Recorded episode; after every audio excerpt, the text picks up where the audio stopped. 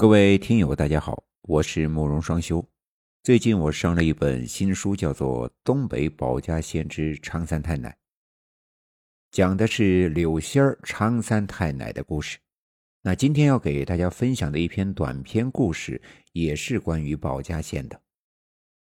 今天讲的这个故事呀，有些年头了，在解放前，那时候呀，维护治安的不叫警察，叫警巡。说是有一天早上，街上就有一队警巡急三火四的往城南跑。街上的百姓虽然不知道是发生了什么事，可一猜也能知道是有热闹看了。有好事的就跟着一块往城南跑。哎，这李府是出了什么事儿了？哎呀，你没听说吗？听说呀，是那个银库被盗了。这些人。一直跑到了城南富商李老爷家的门前，才得知是李老爷的家呀被盗了。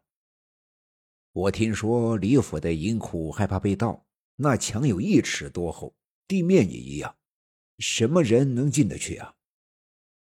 话说这个李老爷富甲一方，家里修了一个存放钱财的银库，修得如同铜墙铁壁，被人偷了可不太有人信。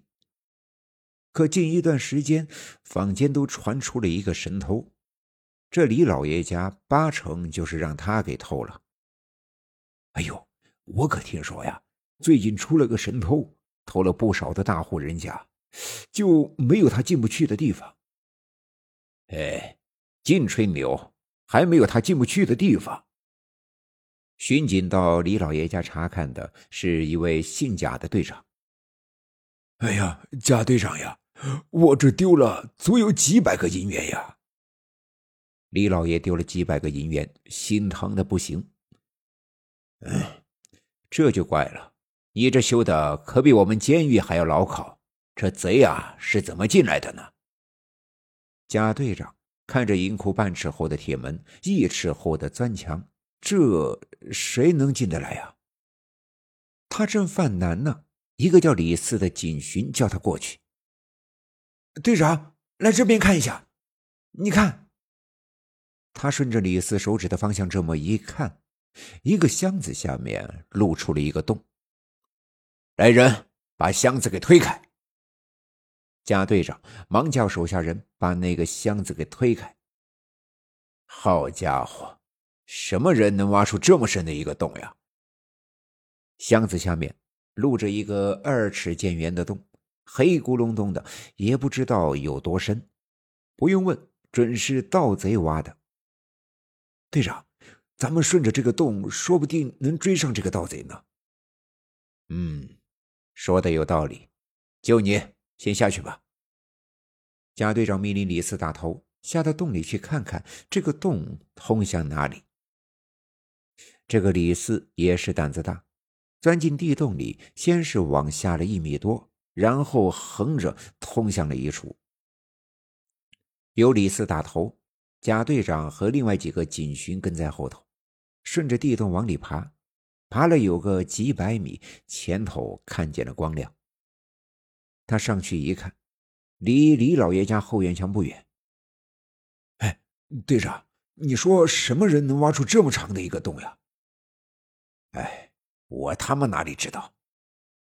当时啊，一群人都懵了，实在是想不到有谁能够挖出这么远的一个洞，还能挖开一尺厚的砖墙。队长，我觉得可以发出悬赏，有发现平日里寒酸，突然出手阔绰的，就上报给咱们，一定能够找到线索。嘿，你小子就是主意多，可以。李四一看没什么发现，就给贾队长出主意。哎呦，有提供线索者赏银元三十块。这很快告示就贴了出去，也招来了行人的围观。嘿嘿，我要是知道是谁啊，我就去举报。这三十块钱银元可够我吃好久了。这话说的，我要是知道，那我也去举报呀。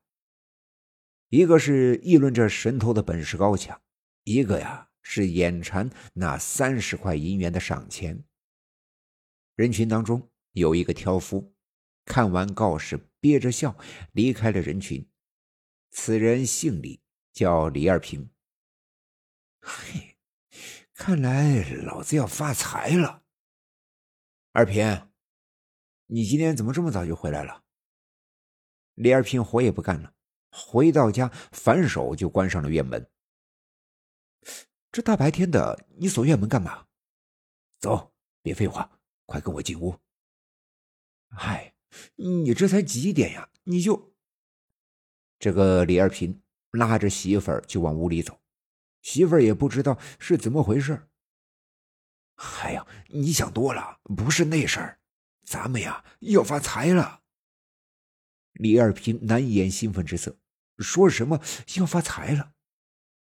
哼！就你一天挣那个三瓜两枣的，能发什么财？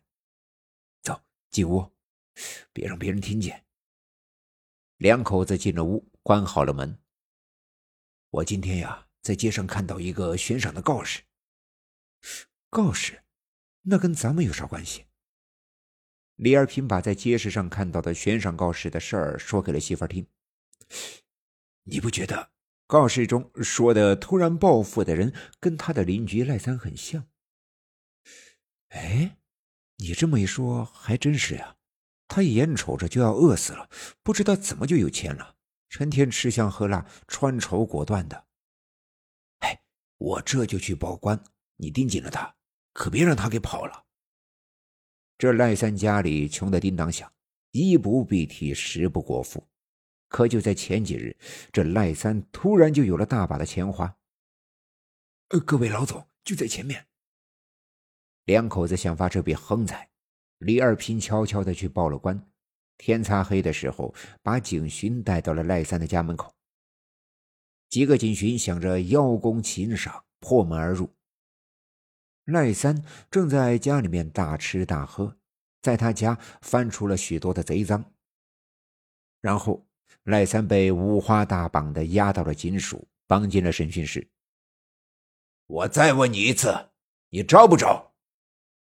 贾队长亲自审问，赖三嘴还挺硬，一通皮鞭抽下去，愣是没招，气得贾队长操起了烙铁。真的不是我偷的呀！我看你嘴硬到什么时候？烙铁戳向了赖三的胸口。啊！一阵刺啦的声响，伴随着赖三变了调的哭嚎：“ 我招，我招，我全招！是，是保家仙他让我干的。”赖三招供了，他说是他的保家仙教他偷东西的。这事儿呀，还得从几天前说起。这天，赖三躺在炕上，几天水米未进，家里啥啥也没有了。赖三眼望着房顶，他奶奶的，与其活成这样猪狗不如，还不如死了算了，也省得遭罪了。想着自己过的日子呀，也真是没盼头。与其活在世上，不如早死早脱生，也省得再受罪了。打定了主意。赖三在房梁上拴了根绳，就想上吊。就在他把头探到绳套里的时候，房梁上有人开口说话了：“你个完蛋玩意儿，这好死不如赖活着。”说话的是一只体型跟猫差不多大的大耗子。啊啊！吓得赖三大叫了一声，摔倒在了地上。你。你怎么会说话呀？别说是没见过耗子说话了，那么大个头的也没见过呀。我可不光会说话，我还能让你有钱花。那个大耗子跳到了他的腿上，跟赖三说：“可以让他不愁吃不愁穿。”啊，你你说的是是真的？当然是真的。赖三一听就不怕了，在他看来，能吃饱喝足比什么都强。那那我要怎么才能有钱花？你领了我的仙就可以了。大耗子说他是灰仙，让赖三领了他的仙，就有穿墙破洞的本领了。那你说我要怎么领？赖三动了心。你家既没有酒，又没有肉的，就让我喝一口你的血吧。按照大耗子说的，就让他趴在手腕上喝了几口血。